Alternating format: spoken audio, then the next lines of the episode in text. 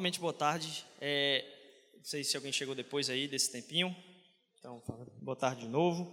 Ah, a gente chega hoje aqui no, no último dia da, da, do nosso tempo da conspiração do Natal. E eu sei que ah, alguns, alguns desses, desses momentos que a gente viveu serviu para tocar muito no coração ah, de alguns de vocês. A gente nosso intento com essa, com essa campanha é, lógico, a gente poder ser luz e ministrar na vida das pessoas como instituição, como organização. É, a, isso acontece através das ações que a gente tem a, a cada semana e que tem relação com, com a campanha toda. Mas o centro disso que a gente está fazendo é para que eu e você percebamos o como que a gente está mergulhado, imergido em uma cultura que não tem nada a ver com o Natal. Não só que a cultura faz isso, mas que eu e você fazemos a mesma coisa. A gente tem falado como esse mês é um mês perturbador pelo frenesi das coisas que a gente tem que fazer, a quantidade de confraternizações que a gente tem que ir, a quantidade de presentes que a gente tem que comprar.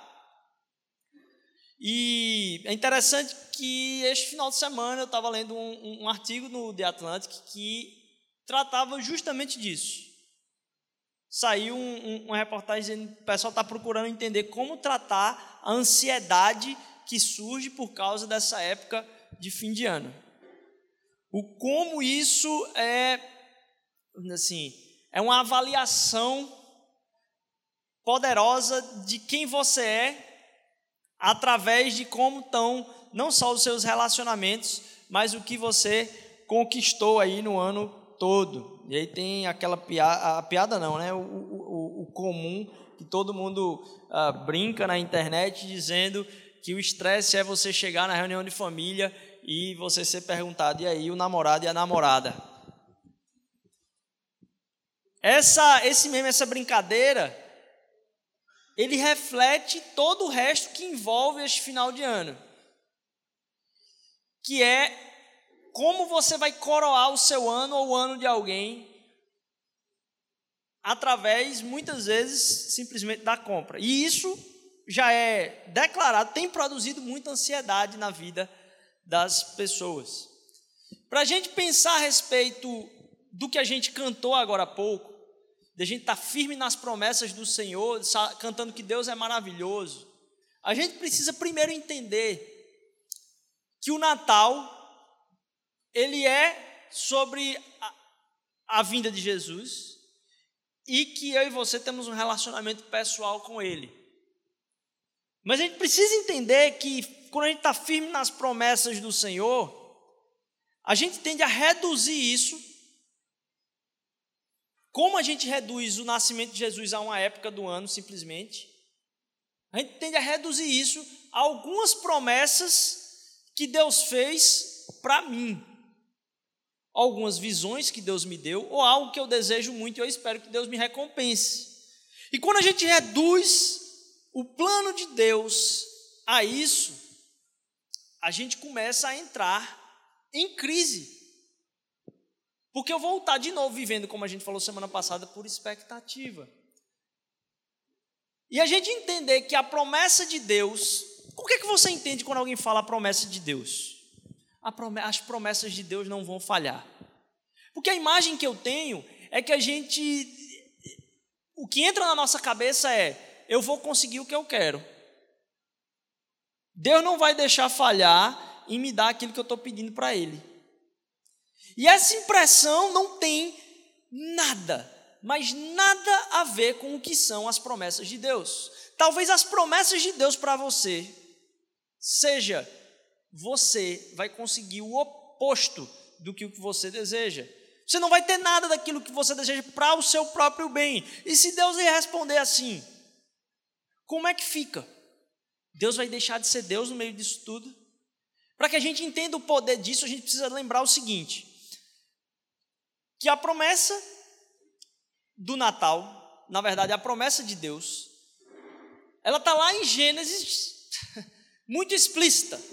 Mesmo na queda, você vê, lógico, no Antigo Testamento todo está falando a respeito da mensagem do Evangelho que um dia vai se cumprir naquele que seria enviado e ungido, nosso Senhor Jesus Cristo, Filho do Deus Altíssimo. Mas lá na queda, no Gênesis, a palavra diz que um dia virá aquele que esmagará a cabeça da serpente. Percebe como isso tá, tá, tem a ver com a minha história. Ok, as promessas de Deus. Mas é algo maior que isso, tem a ver com a história do universo. Lá em Isaías, capítulo 9, se não me engano, fala que o lobo e o cordeiro vão caminhar juntos. Que o leão e o cervo também vão andar juntos. De certa forma, eles já andam, né? O leão corre bem do lado do cordeiro, só que ele anda tão perto que acaba comendo o, o, o, o cervo. Mas há um reestabelecimento no fim de todas as coisas. O que o pecado trouxe para colocar a morte, no final de tudo vai ser revertido. E a gente tem que entender que a esperança que a gente tem do que Jesus vai fazer na vida da gente não tem nada a ver com talvez a imagem que foi pintada para nós durante décadas, pelo menos que é da gente aceitar o nosso Salvador e esperar que algum dia ele vai acabar com tudo, mas antes de acabar com tudo, ele vai tirar a gente daqui, para que a gente não seja uh, engolido por todo o fogo que vai dissipar todas as, as coisas. Então a proposta de, de vida para a gente é garantir que a gente não vai ser acabado com tudo. Não. O reino de, de pleno de Cristo vem para estabelecer tudo que está quebrado. Tudo que está quebrado em mim, então, tudo que você imagina dizer, está quebrado, isso vai ser restaurado. Mas mais, todo tipo de relacionamento no universo vai ser restaurado ao seu propósito original. Por causa disso, eu tenho que entender o plano cósmico do próprio Natal. Onde Isaías de novo vai dizer que no deserto vão haver flores. E que o cristianismo é maior do que a minha salvação. O Evangelho e o Natal é maior do que a minha salvação. Existe um plano cósmico, existe algo que está para além daquilo que é o meu relacionamento com Deus. Apesar disso ser maravilhoso. Por isso, a gente imaginar o Natal como sendo uma época onde o que Deus vai colocar para a gente precisa ter no nosso coração um destino imediato. O que é que eu quero dizer com isso? Eu quero dizer que o nosso coração precisa estar tá preparado para o que Deus vai falar conosco. Se alguma das promessas eternas de Deus, e eu digo promessas eternas de Deus, por exemplo, alguém recebeu o Evangelho e aceitar Jesus, talvez essa pessoa vai ouvir de você a mensagem do Evangelho. E o seu e o meu coração estar preparado para a ação de Deus neste mundo através da nossa vida. Porque o que a gente vê acontecer é a gente faz coisas para garantir direitos. A gente sobe na carreira, por exemplo, para garantir o direito de ter um melhor, uma melhor posição e garantir um melhor salário. A gente, às vezes, ah, treina para alguma coisa para ter a certeza de que vai conseguir o resultado daquilo. A gente busca para ter a certeza de que a gente vai ter a possibilidade de conseguir. E os nossos nossas conquistas são para nós agora direito. E a proposta de Deus através do Natal para a nossa vida é entrega. E muitas vezes, até mesmo quando a gente vai presentear alguém, quando a gente vai presentear alguém, muitas vezes a gente quer ter o direito de ser bem agradecido. A gente fica na tensão de saber, será que a pessoa vai realmente gostar? Para que eu tenha o direito dela olhar para mim e se impressionar de como eu sou bom para com ela. Quando o Natal vem trazer para a nossa vida uma perspectiva de entrega, onde O primeiro presente que eu posso dar é Jesus. Você já pensou sobre isso? Para quem você deu Jesus nesse Natal? Porque o que as pessoas precisam, tudo que a gente precisa é de Jesus. Para quem eu e você entregamos Jesus? A palavra é bem clara que diz que ah, Deus, Ele amou o mundo e deu seu Filho. Deus amou o mundo inteiro e deu seu Filho. O objetivo de Deus era poder entregar para a gente o que fosse mais de mais precioso. A entrega, do, a entrega do seu filho é aquilo que é de mais precioso, que está em Deus. Muitas vezes a gente está tentando fazer e arrodear a vida das pessoas para entregar uma coisa diferente. Eu faço de novo a pergunta: nesse Natal, a quem você entregou Jesus? A quem você presenteou, dizer, isso aqui é a coisa mais preciosa e importante. Queria que a gente abrisse lá em Lucas capítulo. Não, perdão, Mateus capítulo 2. Mateus capítulo 2, a partir do versículo 1.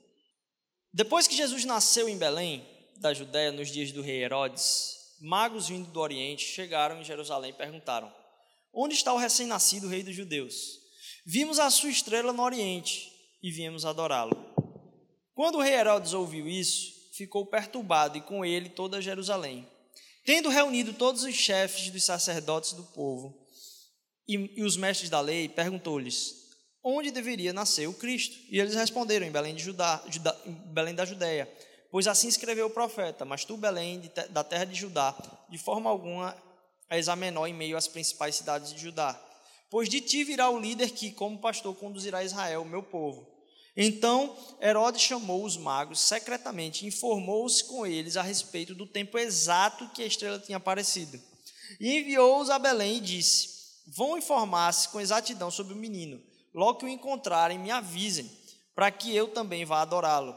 Depois de ouvirem um rei, eles seguiram o seu caminho. E a estrela que tinham visto no oriente foi adiante deles, até que finalmente parou sobre o lugar onde estava o menino. Quando tornaram a ver a estrela, encheram-se de júbilo. Ao entrarem na casa, viram um menino com Maria, sua mãe, e prostrando-se o adoraram. Então abriram os seus tesouros e lhe deram presentes: ouro, incenso e mirra. E tendo sido advertidos em sonho para não voltarem a Herodes, retornaram à sua terra por outro caminho. Esse trecho às vezes é mal lido. Primeiro, porque muita gente confunde isso que acontece aqui com o que acontece em Lucas capítulo 2. O trecho de Lucas vai falar sobre pastores. Deus se revelou a alguns pastores. E esses pastores estavam ali perto de onde Jesus nasceu. Diz que é na mesma região, algumas, regi algumas traduções vão dizer que é na mesma comarca. Então estava perto ali de Belém. E eles dizem: Ó, oh, vamos ali para Belém, está aqui pertinho. E aí eles vão lá conhecer Jesus. E saem cheios de alegria dali. Aqui ele vai falar desses magos. E esses magos estavam no Oriente. Isso, primeiro, remete a, um, a uma certa distância. Foi uma viagem tremenda que eles fizeram para chegar a, Jesus estava. E eles levaram um certo tempo, porque o próprio rei disse: Quando é que vocês viram essa estrela? Então foi uma viagem longa. Há nos presépios a figura dos três reis magos, que em momento nenhum é dita aqui. Na verdade, essa história chegou até a ter nome. O nome deles, um é Baltazar, Melchior e, eu acho, Gaspar. Então eles ganharam nomes na história, talvez imaginaram o quê? Cada um trouxe um presente. Né? Talvez essa seja a conclusão. Tinham três presentes, então foi três pessoas.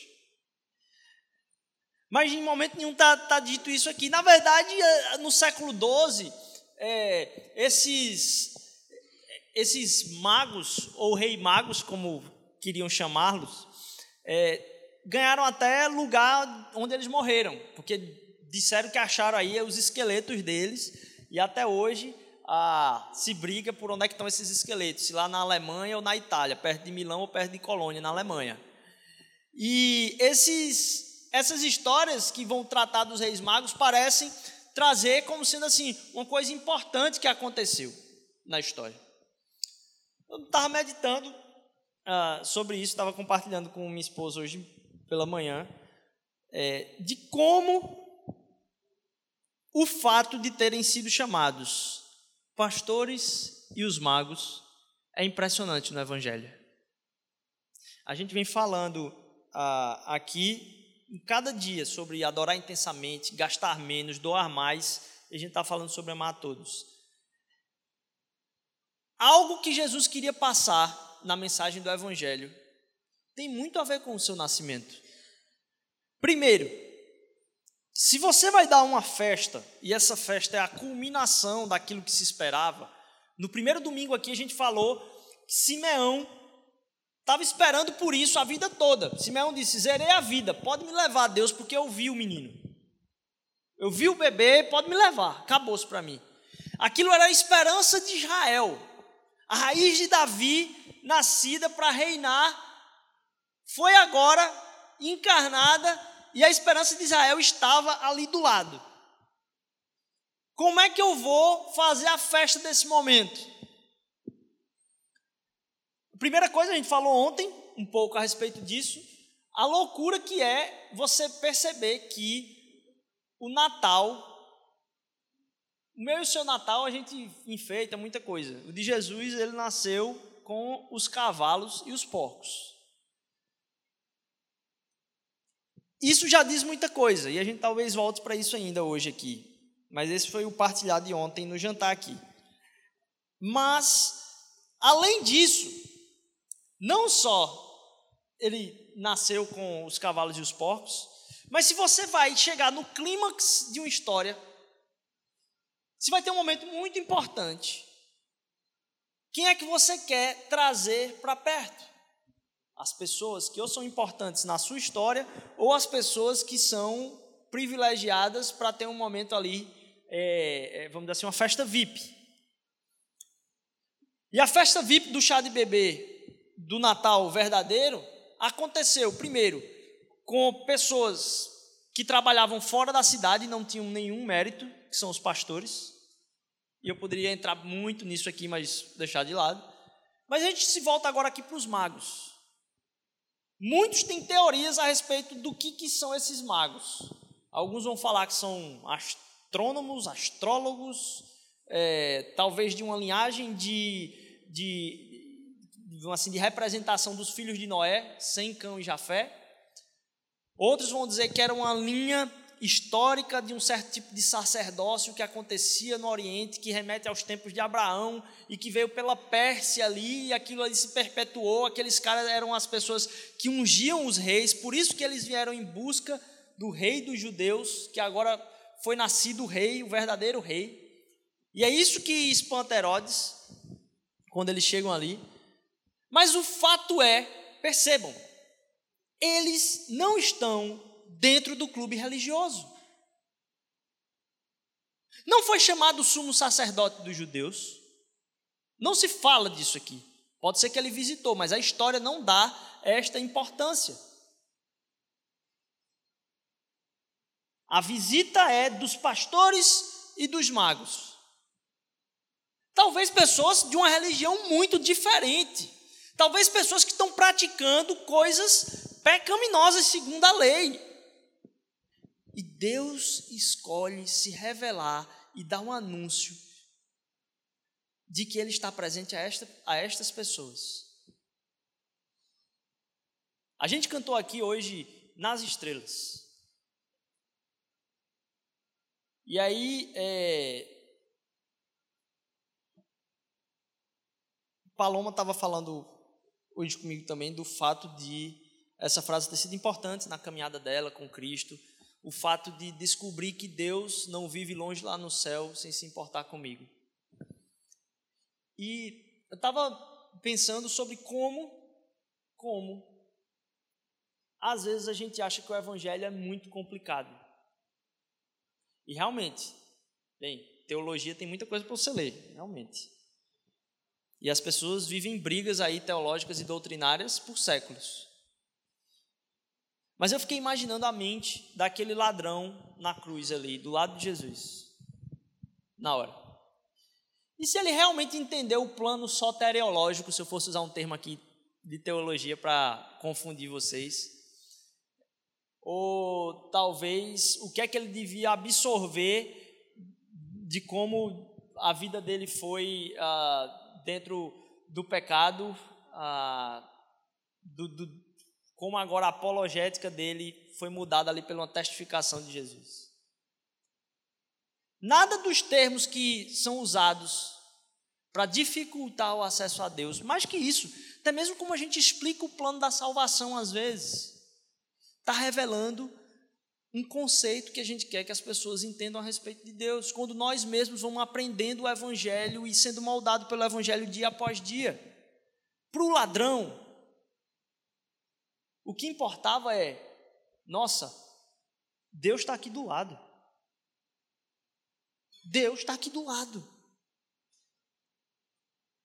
E essa revelação é muito mais profunda do que qualquer explicação do Evangelho. A revelação do nome de Deus em Jesus é Emmanuel. Deus está conosco. Deus está aqui.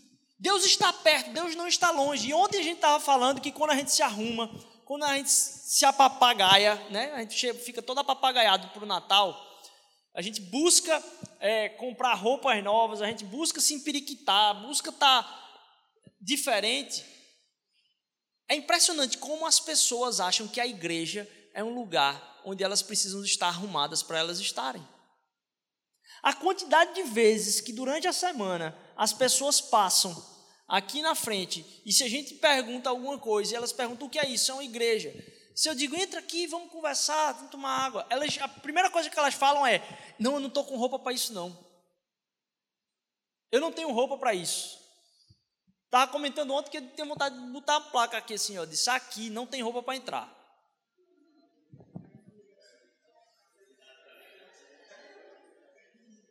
Você não precisa, você não precisa escolher a sua roupa.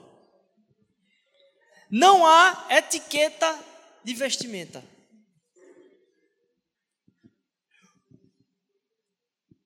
Na caminhada cristã, com a revelação do evangelho na nossa vida, a gente vai se acostumando a rever e pensar tudo que a gente faz. E eu não sei você, eu penso na roupa que eu venho para cá. Eu penso na roupa que eu venho para cá. Não porque Deus vai me aceitar mais ou menos, mas eu penso na roupa que eu venho para cá, qual é a forma que eu vou servir meu irmão e como eu vou comunicar o evangelho melhor para ele. E a gente começa a inverter o processo. A gente dá responsabilidade para todos e julgamento para alguns. A gente começa a colocar para quem está fora a responsabilidade de entender o que é o Evangelho e para nós de proteger o Evangelho. Quando o Evangelho não precisa de proteção. Eu e você não precisamos proteger o Evangelho. Nós precisamos nos tornar os responsáveis pelo Evangelho. E os responsáveis pelo Evangelho não são aqueles que guardam o Evangelho. Os responsáveis pelo Evangelho são aqueles que levam o Evangelho. E aqueles que levam o Evangelho precisam entender que sobre a vida deles não há mais liberdade. Mas espera aí, Cristo veio para nos libertar e nos fazer realmente livres. A minha maior liberdade é poder ser escravo de Cristo. Se eu quiser um evangelho que afaga o meu ego, tá cheio de curso aí. Cheio de curso para dizer: você é fantástico, você tem potencial, você pode tudo, nada é impossível, tal e tal. Tá cheio, tá cheio aí. E eu vivo, e é difícil a gente falar aqui, porque eu me lembro que o Rafael, quando veio pregar aqui, falou isso, não sei se aqui no domingo ou no treinamento de líderes, de que a, a gente hoje, quando está pregando, tem que estar tá sempre dizendo: olha, isso que você escutou sobre o fato do amor de Deus por você e o seu coração, vamos dizer assim, ser importante para Deus, não tem nada a ver com você é o centro do universo, não tem nada a ver com você pode tudo, não tem nada a ver com. Tem nada a ver com isso, nada a ver com isso. Siga os seus sonhos, não tem nada a ver, o evangelho não tem nada a ver com siga os seus sonhos. Siga os seus sonhos. Eu já disse aqui, estava até falando com, com. Eu ainda vou fazer isso aqui. É, é, algum dia na minha vida, talvez vou parar um tempo e escrever um roteiro de um curta-metragem. Eu estava falando com a minha esposa. Porque ontem eu estava no, no, no, carro, acho que ela que estava dirigindo, e aí eu estava olhando assim, tinha um outdoor. É, tipo um negócio desse, assim, siga os seus sonhos, ou você pode todas as coisas. Eu tinha a ideia de criar um, um, um curta-metragem, onde o personagem central do curta-metragem era um psicopata serial killer. Vivendo no meio da gente, e que ninguém sabe que ele é um, um serial killer, tem alguns seriados assim, né? É, e aí as pessoas que convivem com ele, ninguém imagina que ele é um serial killer. E eu queria fazer o, o, o, o curta-metragem a partir da perspectiva do serial killer no meio de todas as pessoas. Porque eu acho que o serial killer e o psicopata ele é um bom termômetro para dizer o que é que funciona e o que é que não funciona como um discurso. Porque normalmente quando as pessoas dizem assim: siga os seus sonhos, você pode, você vai chegar lá e você vai conseguir concluir os seus desejos. Se imagine agora na mente do serial killer ouvindo isso. Você diria isso? Mas toda a narrativa histórica de filmes é: descubra quem você é, seja você mesmo. E eu fico imaginando a cabeça do serial killer dentro. Isso mesmo, seja você mesmo. Psicopata. E a gente toma algumas frases como se fossem verdade na vida da gente, e a gente dá importância a, a, a coisas que estão internas. E que essas coisas que são internas, na verdade, são afagadas, é por frases que vêm a acalmar nossas crises. A escravidão a Cristo vem libertar a gente das nossas crises, porque a minha identidade está em Cristo agora. Não só a minha identidade está em Cristo, meu propósito está em Cristo. A minha história está em Cristo, porque Deus redime não só a minha vida, mas Ele redime a minha história, como a gente falou aqui. Talvez o evangelho fique muito mais claro para você quando você entender que Deus não usa simplesmente a sua vida, ele usa a sua história inteira. Por ele usar a sua história inteira, cada momento da sua história, Deus está agindo. Porque no momento que você está mal, está na bad, você acha que Deus não está usando. Quando na verdade Deus vai usar toda a sua história, porque Ele é o Deus de todas as histórias. E a sua história está dentro de todas as histórias. Para contar a redenção do mundo, a sua história vai estar presente. Como é que a sua história vai contar isso? Que a gente se submeta a Cristo nesse processo. E que a gente entenda que, como o comunicado chegou ali aos magos, primeiro, não é sobre mim, não é sobre mim. Deus está muito preocupado com as pessoas ouvirem o amor de Deus nos lugares mais extremos. E os lugares mais extremos são o que hoje, para mim, são os mais distantes. E a gente começa a colocar, talvez, circunferências no nosso relacionamento. Com quem é que você não se relaciona?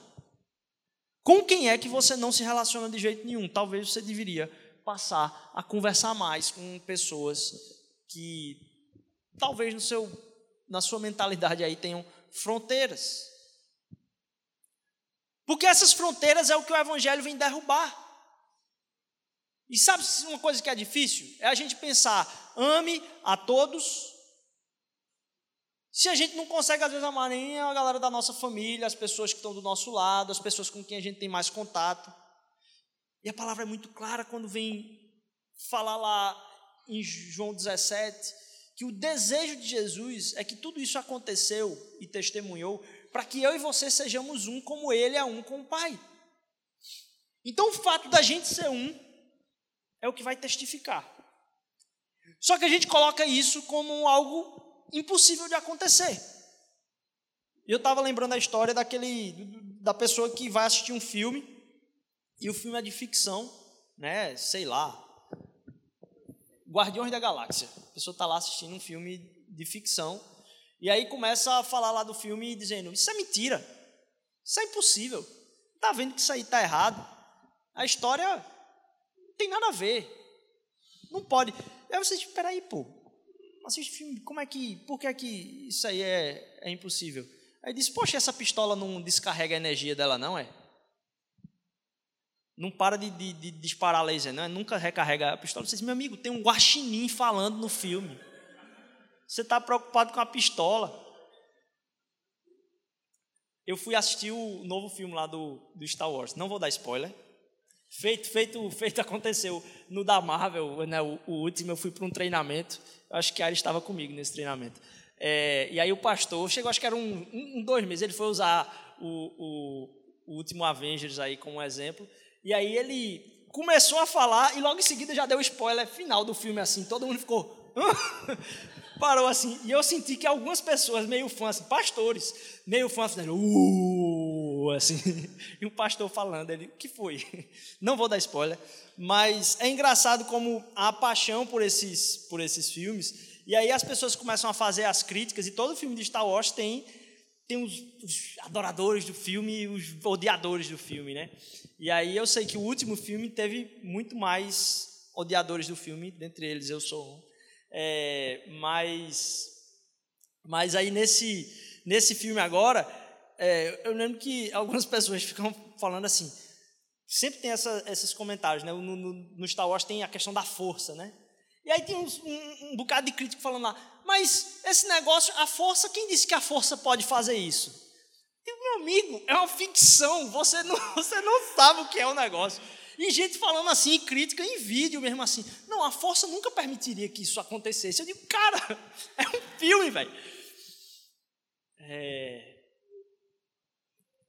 E a gente começa a, a tratar, às vezes, sabe o quê?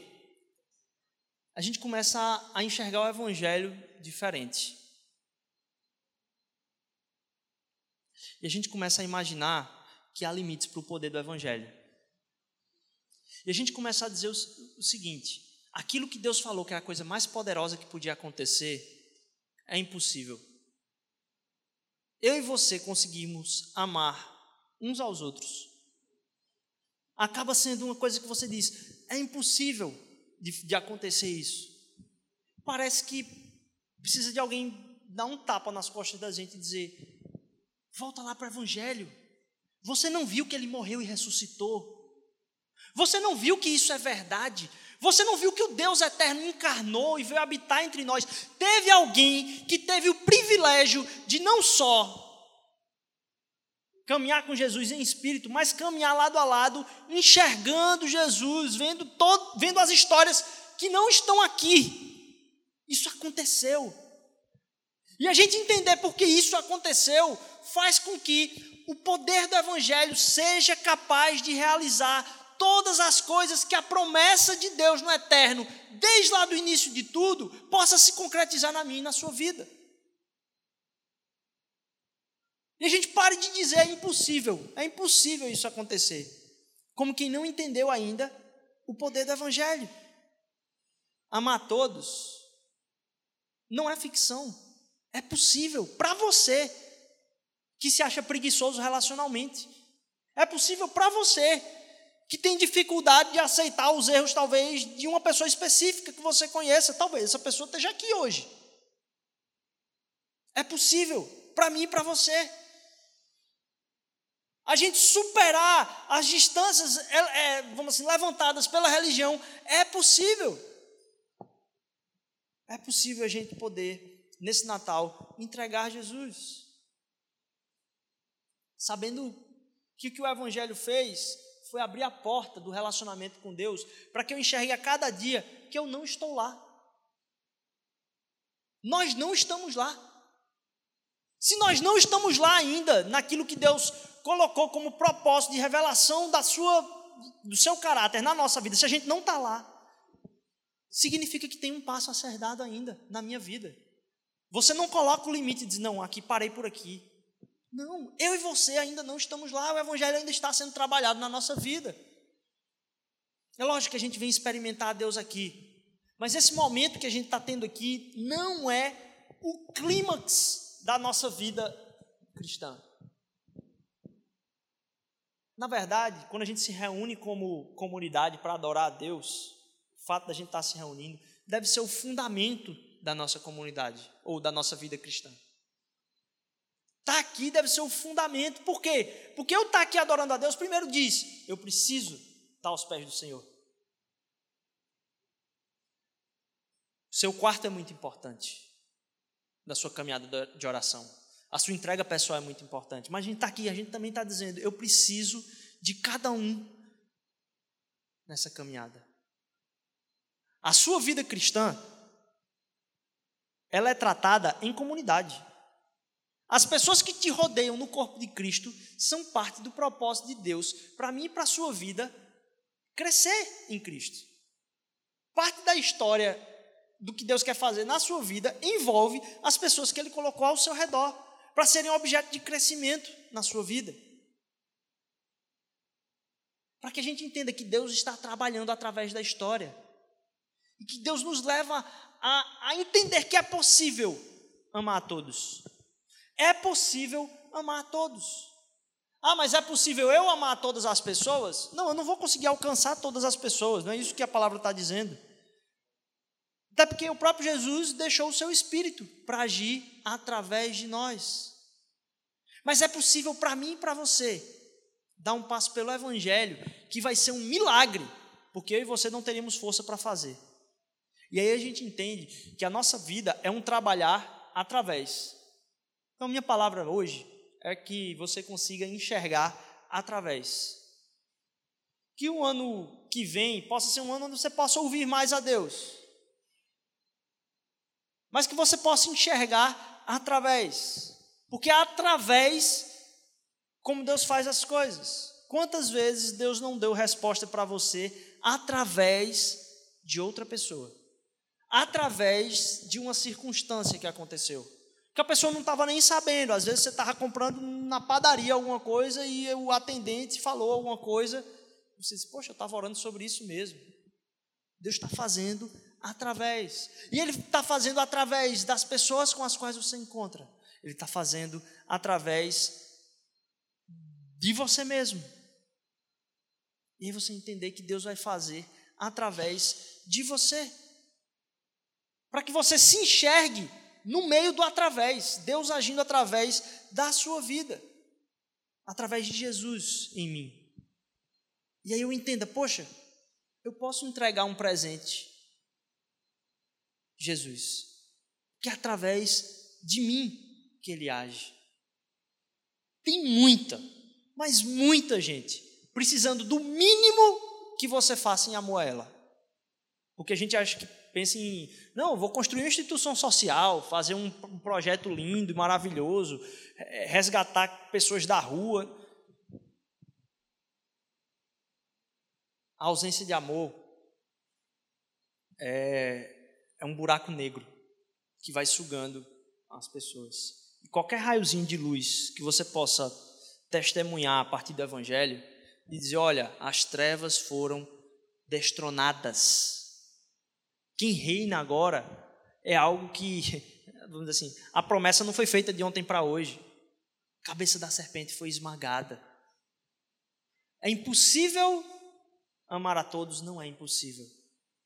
É possível, porque tem alguém que eu não amo. E como testemunho, eu vou amar. Talvez você não separou o que é que você vai fazer daqui para o final do ano. E perceba, a gente tem uma semana e meia ainda para testemunhar em 2019 do amor de Deus para outras pessoas. A gente pode testemunhar disso aqui durante esses dias. E a gente pode, nossa, quão belo foi poder ver as pessoas ontem aqui jantando. Quão belo foi poder ver semana passada a cantata e a gente poder servir as pessoas na rua. Eu acho que eu não falei. Ah, engraçado como a gente veste roupa para Deus e a gente veste roupa para as outras pessoas. E aí no Natal a gente continua vestindo a melhor roupa para causar boa impressão. Eu no, no, domingo passado eu estava indo a entregar comida com algumas pessoas e nesse lugar estava tendo, acho que o pessoal estava uh, uh, se drogando lá e estavam distantes de onde a gente estava. A gente foi com o carro, parou. E assim que eu desci, eu vi uma pessoa que costumava pedir comida e, e roupa para a gente, lá no, no outro prédio ainda. E eu olhei para ela e gritei o nome dela, assim, bem magrinha, baixinha. E ela estava com, ela tava com uma barriga tão grande que eu cheguei a dizer para os meninos que trabalham que eu achava que era de mentira. Porque parecia um quadrado, assim, de, de tão grande, ela tão magra e tão grande que parecia um quadrado, assim. Eu fiquei olhando assim, rapaz, acho que é de mentira esse. Cheguei a falar isso. E eu, quando encontrei ela lá, ela estava com a cara completamente diferente, porque ela estava fazendo uso. E eu gritei o nome dela, fui dar um abraço nela. E na hora que ela me viu, lógico, a cabeça estava variando, ela disse: Você não me viu. Eu disse: Como assim não me viu? Ele disse: Você passou aqui e não me viu. Aí eu disse: Deus me perdoa, eu estou com os olhos cegos para as pessoas e tal, né? pensando que ela estava falando isso. E eu comecei a conversar com ela: Mas rapaz, por que, é que tu não vai para casa da tua mãe lá em prazeres, não sei o quê? Comecei a conversar com ela. Eu disse: Olha, você não me viu aqui, viu? Aí eu entendi o que ela queria dizer. Ela disse: Não conte para minha mãe, não conte para minha avó. Eu nem conheço a avó dela, eu acho que ela estava, né, só viu, reconheceu que era alguém que conhecia ela e teve medo de que a gente falasse para as pessoas que amam ela e cuidam dela onde é que ela estava e qual é a situação em que ela estava. E aí, naquela hora, lógico, Deus coloca algumas palavras. Né? Ele diz: Olha, pode ficar tranquila. Ela disse assim: Se você abrir a sua língua, eu vou, vou cortar ela fora. Falando assim, cotoco de gente. Vou cortar ela fora. Eu disse: Olha, vou continuar abrindo minha língua para falar sobre você com Deus. Posso orar por você? Ela disse: Pode, por favor e tal. Ela disse: Você pode achar que eu não lhe vi, e muitas vezes talvez eu não tenha lhe visto mesmo, mas Deus não deixa de olhar para você. Na hora que eu falei isso, ela se desabou, mesmo, veja, mesmo uma pessoa que está com a racionalidade alterada. Desabou, e a gente pôde orar por ela ali, mas eu fiquei pensando, às vezes, tem muita gente que acha que precisa estar tá de um outro jeito para que Deus a encontre. E precisa da verdade de que Deus está perto. E que Deus vai estar perto quando o seu povo vai para perto. Semana passada as pessoas se distribuíram ali. E é interessante como a misericórdia de Deus não exige o nosso controle. Estava lembrando com Paloma ontem também de, um, de uma história conhecida de C.S. Lewis. Seu secretário, Walter Hopper, ele ah, começou a trabalhar para ele pedido, né? Assim, ele começou a trabalhar com Lewis. E uma certa tarde, logo no começo da jornada, eles estavam passando lá na Inglaterra com um cara. Peraí, deixa eu parar aqui. Completamente bêbado. Completamente bêbado. E esse cara chegou para eles e, e, pediu dinheiro. E o Lewis parou, foi buscar dinheiro, conseguiu dinheiro e entregou para ele. Lewis, intelectual, morando em Oxford.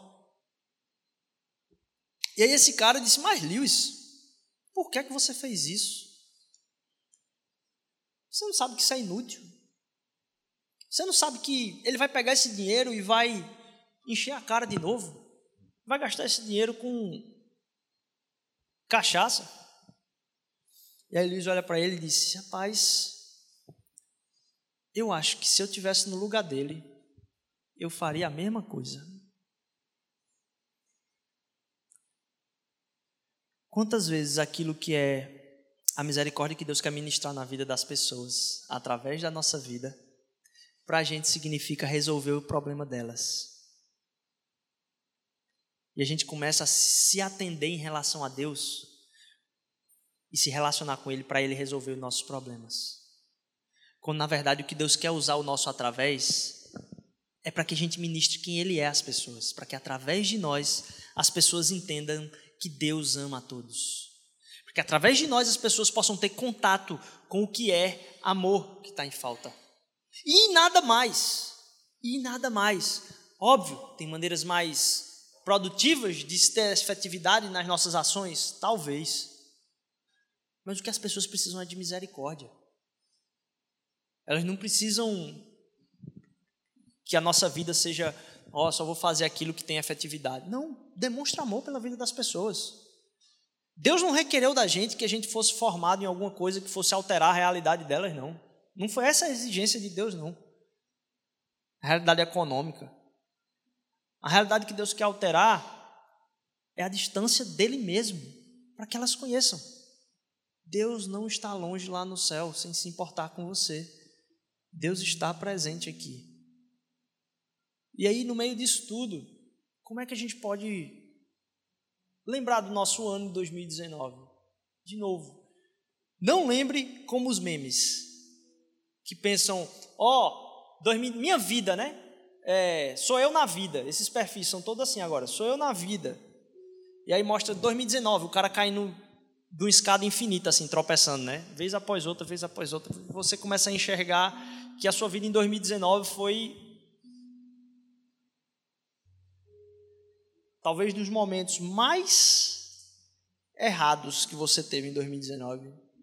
Deus estava fazendo as coisas mais profundas. Estava conversando com uma pessoa essa semana que disse assim para mim: Eu nunca tive tão pouco dinheiro. E aí eu pude conversar com ela. Na hora que ela falou isso, caiu uma ficha no meu coração. E foi instantâneo assim. E percebe como é que você conseguiu, nesse ano, restaurar mais coisas que nenhum dinheiro no mundo pode comprar e estavam travadas na tua vida. O senhor parou e disse: Caraca, foi um ano difícil, realmente. Mas Deus trabalhou na minha história. Deus não trabalhou nos meus resultados. Deus está trabalhando na nossa história. E a gente pode ter a certeza de que nos momentos que a gente achava que seriam os mais difíceis, Deus está lá conosco também. Eu dou graças a Deus pela vida dessa igreja, por a gente ter a celebração desse Natal maravilhoso. E eu queria chamar aqui à frente Shelley e quem mais vai fazer o momento e Aires aqui para fazer o, o tempo. Antes da gente orar, eu queria muito que a gente celebrasse a presença de Deus através daquilo que Ele tem feito nesse ano na nossa, na nossa comunidade. Ah, foi um ano muito especial. Para a gente é, é importante. A gente vê que Jesus tem estado presente. Boa noite, igreja. Hoje, com o encerramento da campanha da conspiração do Natal, a gente tem celebrado pelo segundo ano o Natal de uma forma talvez diferente do que muitos de nós temos celebrado ao longo de muitos anos. E eu estava pensando ali a respeito do que dizer no encerramento de uma data que para nós significa tanto, que é o Natal. E por que fazer uma campanha de Natal?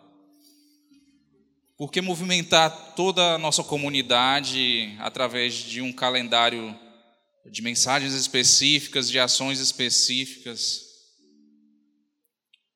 Na realidade, o que a gente está fazendo aqui é preparando o nosso coração O Natal se aproximando, a próxima semana, e todo esse tempo que a gente teve aqui, todas essas ações, todas as mensagens que foram pregadas aqui, foi para que a gente estivesse preparando o nosso coração.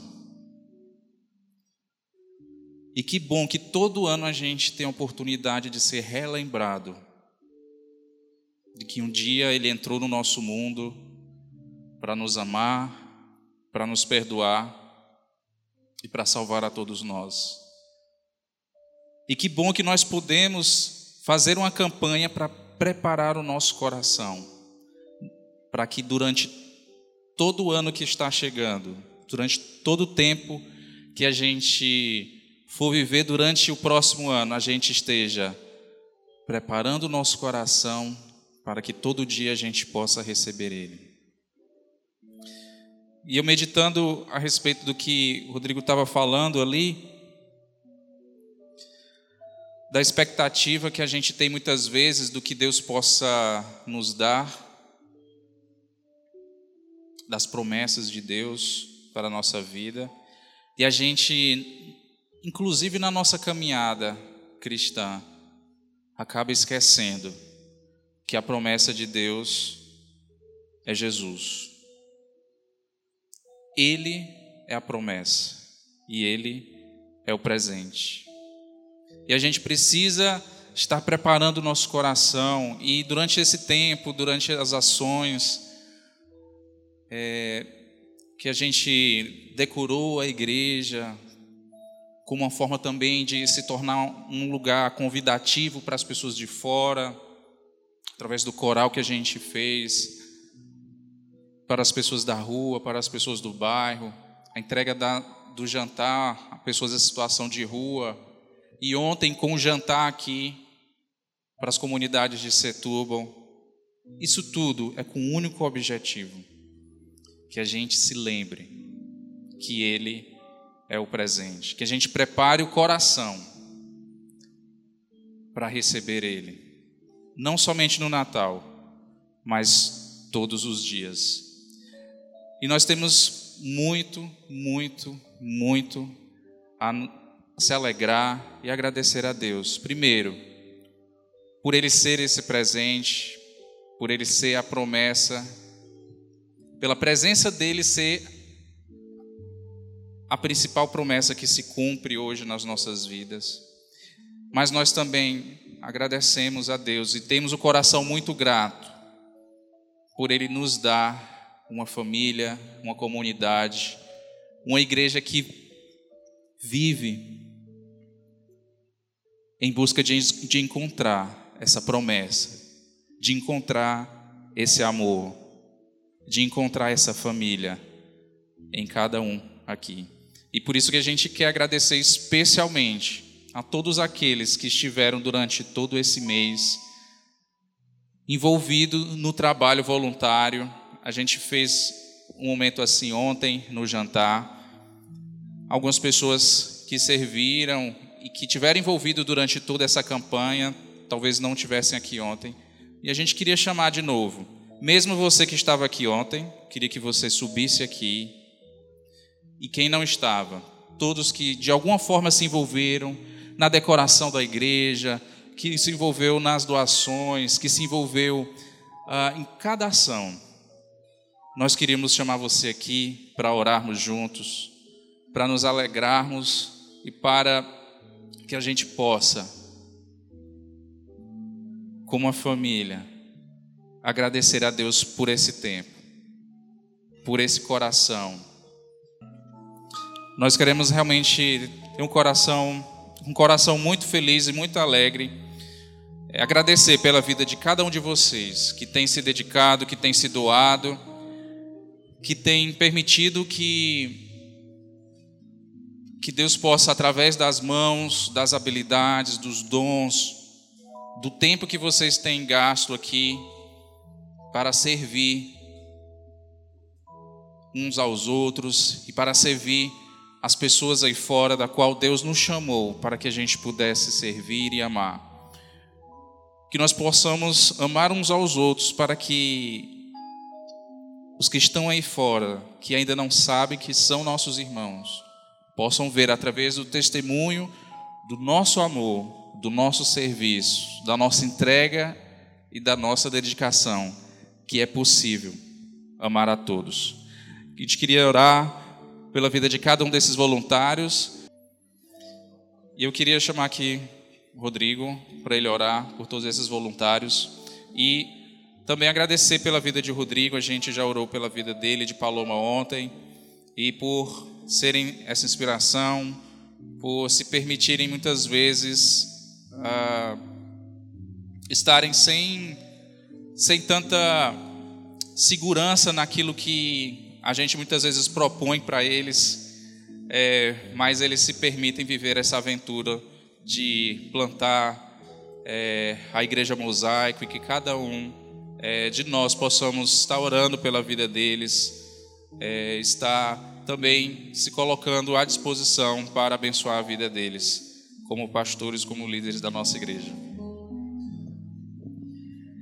Eu queria que, antes de mais nada, a gente desse a salva de palmas.